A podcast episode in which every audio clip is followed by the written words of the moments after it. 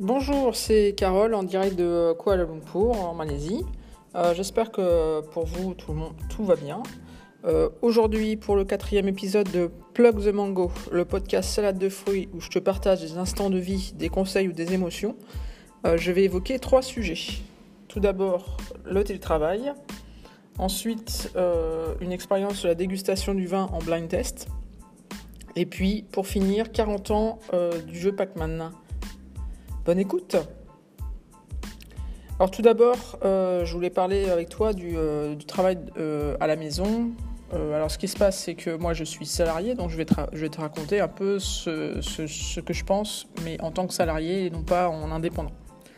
D'abord, je vais commencer par le fait que je suis, moi, moi-même, je suis habitué au, travail à distance. je le pratique depuis environ 5 ans et je suis assez j'adore cette formule euh, et je vais t'expliquer pourquoi. Alors d'abord pour les avantages. Donc euh, je pense que vraiment ça te permet de travailler à ton rythme dans le sens où tu n'es pas obligé de, d'être vraiment aux heures de bureau. tu peux travailler le soir, le matin, le midi, le week-end si tu veux faire une pause quoi que ce soit. L'idée, c'est que, bah, évidemment, il faut que tu respectes euh, les heures, évidemment, de, euh, de réunion, des choses comme ça. Mais après, euh, l'idée, c'est de, de, faire ton travail dans, dans le temps imparti. Après, tu t'organises comme tu le sens. En plus, je pense que ça te permet d'être plus productif parce que, en fait, en étant à la maison, évidemment, si tu n'as pas de distraction, et le, but c'est de ne pas être distrait, tu peux être plus productif dans le sens où euh, bah, tu te mets à ton bureau, il n'y a personne qui te dérange, tu n'as pas de collègues qui passent, il euh, n'y a pas de, euh, distraction du bureau qui puisse, qui puisse t'arrêter. donc en fait, tu démarres ton projet et si tu lèves pas la tête, finalement, tu fais finir plus rapidement que, prévu et dans de meilleures conditions, sans stress et, et, à la fin, ça, va, ça va finalement plus vite. Un autre, un autre avantage que je vois dans le, travail à, domicile, évidemment, tu n'as pas à aller et revenir de ton travail, donc tu n'as pas à prendre les transports en commun, tu n'as pas à te lever plus tôt, revenir plus tard, revenir stressé parce que ceci, parce que cela, tu n'as pas à prendre ta voiture ou le métro, dépendant euh, où tu habites. Euh, donc euh, c'est un sacré avantage parce que bah, tu gagnes un temps fou sur ta journée et puis évidemment moins de stress. En plus, bah, le fait de travailler chez toi, bah, ça donne une certaine indépendance. Euh, comme je disais par, la suite, par avant, euh, l'indépendance euh, au, travail, c'est aussi, pour, moi, de, mon point de vue, c'est aussi agréable parce que finalement, tu fais, tu arranges tes, journées comme tu le sens. et ça, c'est quand même super agréable. Et puis ça n'empêche pas les contacts. Euh, toujours, enfin, dans, mon, dans mon secteur, j'ai toujours euh, des réunions. Euh, je peux toujours appeler mes collègues. On peut se voir avec tous les moyens. les moyens actuels, bah, c'est téléphone, visioconférence, etc. Donc je trouve pas que ça, ça empêche les contacts. j'ai jamais été une adepte des, des cafés la pause café, etc. Donc pour moi, ça me gêne pas. Peut-être que pour d'autres, ça sera plus difficile. Mais je trouve pas qu'on est, euh, qu'on est euh, complètement isolé. Alors, euh, pour ça, c'était pour les, avantages que je vois moi. Après, il y a des risques et je ne te parle pas d'inconvénients, mais de risques. Alors d'abord, il faut, pour pouvoir travailler dans de bonnes conditions, il faut que tu aies un, lieu à toi, un lieu séparé, un lieu qui est vraiment ton bureau. pour ma part, bah, j'ai une, une, pièce qui m'est dédiée. Euh, dans lequel finalement j'ai mon bureau, euh, je ferme la porte et, euh, je travaille. Il serait hors de question de travailler au milieu du salon ou quoi que ce soit. C'est vraiment, il faut, un lieu séparé parce que ça te met, dans l'ambiance, ça te motive et tu sais qu'une fois que tu es dans cette pièce, bah, tu es là pour, travailler et, donc tu évites aussi les distractions. Donc c'est un bureau avec très peu de, très, peu de euh, d'objets autour. Euh, c'est agréable, mais euh, tu es dans une ambiance de travail. en plus, bah, le risque, c'est de ne pas avoir d'horaire, dans le sens où, bah, comme ton travail est à la maison, ou que ta maison est au travail, bah, des fois, tu aurais peut-être tendance à, passer beaucoup, beaucoup de temps sur ton travail, plus qu'il n'en faut, c'est-à-dire même le week-end ou certains soirs, etc., bah, tu, tu vas traîner devant ton ordinateur et euh, tu vas te remettre à bosser alors qu'en fait, euh, bah, logiquement, euh, si tu étais au travail, une fois que tu es sorti du travail, tu ne travailles plus. Donc là, il faut aussi essayer de s'imposer s'imposer des, des, horaires et dire que bah, quand tu fermes ton ordinateur après ta dernière réunion ou quoi que ce soit, ou quand tu as fini ton, travail, bah, c'est fermé et, tu n'y touches plus. Euh, donc ça, ça c'est euh, parfois un petit peu difficile, euh, surtout si, ton, si tu as des, documents personnels sur ton ordinateur, tu as tendance surtout à, retourner au boulot. Donc, attention à ça. Et enfin, un autre risque que je peux voir, c'est le fait d'être loin du centre de décision, dans le sens où si tu si tu vas pas en physique à ton bureau, euh, bah, les gens peuvent, euh, peuvent un peu parfois t'oublier. Tu es là, mais finalement, tu n'es plus trop là. On oublie de te passer des informations ou, euh, ou, finalement, tu pas forcément les, dernières. En général, tu les dernières décisions, mais tu n'es pas dans la liste des, des, premiers à être informés. Euh, où euh, les gens ne pensent pas forcément euh, à t'appeler pour, pour, ces sujets-là. Donc en fait, ce qu'il faut, c'est vraiment maintenir un, très très bon réseau dans l'entreprise, pouvoir avoir quelques collègues relais pour être sûr de ne pas passer à la trappe. Et puis, et, puis bah, pour les décisions un peu plus stratégiques, etc., être sûr que son responsable te met dans la boucle logiquement, il n'y a pas de souci, mais c'est un, risque. Alors, pour moi, les, euh, seuls points bloquants, euh, ce sont pour euh, les, nouveaux embauchés ou pour les jeunes professionnels. Parce qu'en fait, quand tu rentres dans une entreprise, bah, il faut que tu te construises ton réseau, il faut que tu, apprennes à, connaître tes collègues. Et puis, euh, euh, pour pouvoir euh, bien prendre en, compte l'organisation de l'entreprise, dans le cas où la plupart des gens sont en télétravail, ou alors, enfin, je dirais tout télétravail, ou alors font, des allers-retours entre chez eux et, l'entreprise, bah, ça peut être plus difficile pour un, jeune professionnel ou pour un nouvel embauché en fait de, de prendre ses marques dans l'entreprise et euh, de se créer son propre réseau et de, comprendre euh, euh, comment ça marche. Donc pour moi, c'est, je dirais, le, seul point bloquant sur, sur ce type de, d'organisation de travail. Ce qui est sûr, c'est que pour moi, c'est, enfin, c'est, maintenant, c'est mon rythme de travail et j'adore ça.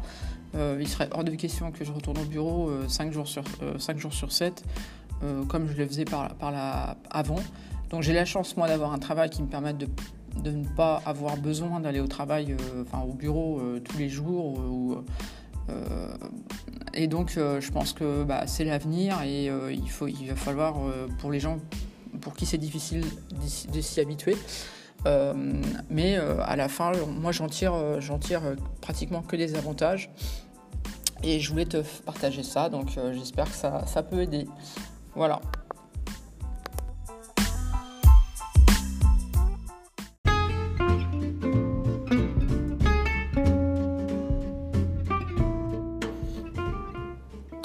Pour ce deuxième euh, sujet, euh, je vais vous parler d'une dégustation, euh, d'une dégustation de vin à l'aveugle. ce week-end, en fait, j'ai participé à une dégustation de vin à l'aveugle ou blind test. Pour moi, c'était la première fois que je faisais ce type de dégustation, et en plus sur Zoom, puisque on est toujours en confinement. L'événement été organisé par une, une sommelière qui travaille pour un resto de Kuala Lumpur et euh, comme euh, chacun était chez soi, ça demande un petit peu de logistique, dans le sens où euh, les bouteilles nous ont été envoyées la veille, et chaque bouteille a été numérotée, enroulée dans du papier d'alu, pour qu'on ait bien sûr pas la possibilité de lire les étiquettes. Les instructions pour la partie température et heure d'ouverture des bouteilles ont été envoyées par message, et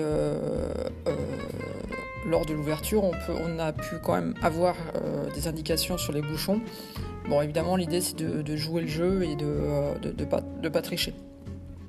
Durant la session, l'idée c'était d'en apprendre plus sur euh, la dégustation Et la sommelière y est allée par quatre étapes. Donc d'abord la description de la robe, ensuite du nez, ensuite après de la bouche, et puis basé sur ces éléments, l'idée c'est de déterminer la région de production, l'année, le terroir, le cépage, etc. Et euh, pour finir, euh, nous donner une impression générale qui, qui en fait euh, dire si on aime ou on n'aime pas.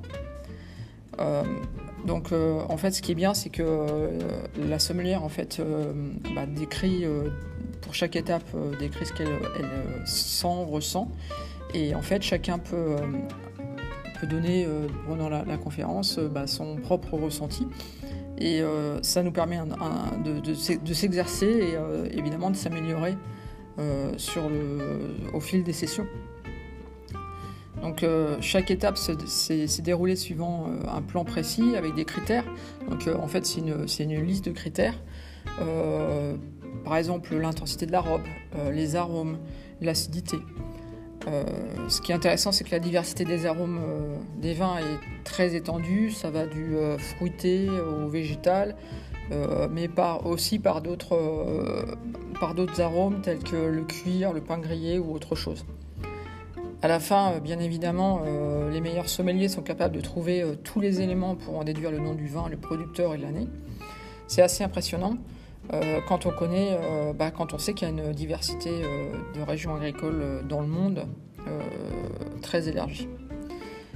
un point qui est sympa, que dans, notre cas, pour toutes les, bouteilles qu'on a dégustées, euh, on avait soit le viticulteur ou le commercial euh, de l'exploitation qui, euh, à la fin, nous a donné une petite mini-conférence pour nous donner plus d'explications ou de commentaires sur bah, la, bouteille ou sur le domaine en général.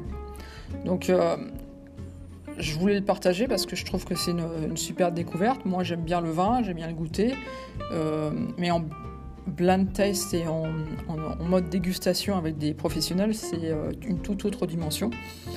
Euh, et puis, au cours de cette dégustation, on a découvert, enfin moi j'ai découvert un cépage blanc qui vient du, pays catalan. C'est un cépage traditionnel espagnol qui s'appelle le Xarello.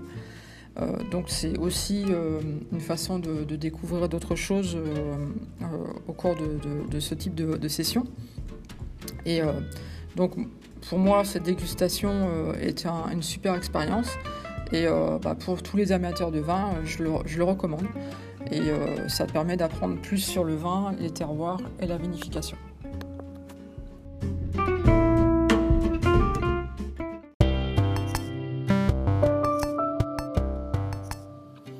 Et enfin, pour le troisième sujet, je voulais te parler euh, du fait que bah, le, jeu Pac-Man euh, fête ses 40 ans cette année. Euh, donc je pense que tout le monde connaît Pac-Man. c'est un jeu bah, évidemment qu'on jouait sur arcade ou sur PC. Enfin pour les gens qui ont plus de 20 ans. les figurines sont aussi très connues, on les trouve même dans les, doodles de Google. Donc ça fait partie maintenant du paysage. Donc ça fait 40 euh, ans que ce jeu a été inventé par un jeune japonais euh, qui avait seulement 24 ans, euh, qui s'appelait, s'appelle Toru Iwatani. Donc au départ, je vais vous donner quelques, quelques facts, funny facts en fait sur ce, sur ce jeu, peut-être que, que tu connais pas forcément. Mais donc au départ, ce jeu s'appelait Pookman, mais euh, si tu, euh, pour les anglophones, ça a été, euh, ça a été changé en Pac-Man parce qu'en fait, si tu prends Pookman et que tu changes le P en F, c'est pas, pas super quoi. à l'époque, dans les, années 80, en fait, ce qui se passe, c'est que les, les, jeux étaient toujours à dominante, je dirais, masculine.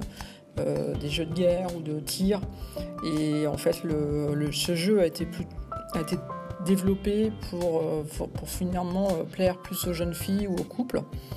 Euh, donc c'était un, un petit peu un jeu révolutionnaire dans ce sens. Le jeu a 256 niveaux et seulement deux joueurs ont réussi à faire le maximum de points, un joueur en 99 et un joueur en 2012.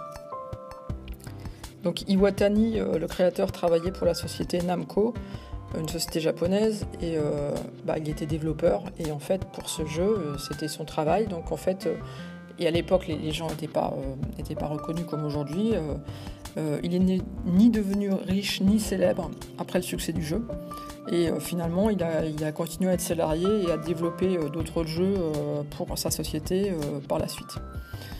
Euh, il faut quand même noter que ce jeu a obtenu un, prix euh, Guinness des records en 2010 pour euh, le jeu d'arcade le plus vendu au monde. donc voilà, c'est un jeu qui a été une révolution par le concept, en particulier des super pouvoirs, les différents personnages et le design. Et ce jeu en fait a inspiré de nombreux jeux plus récents tels que Super Mario ou autres. Voilà, c'est ainsi que se termine l'épisode 4 de Plug the Mango. Euh, donc merci euh, pour votre écoute et euh, je vous souhaite une bonne continuation. À bientôt.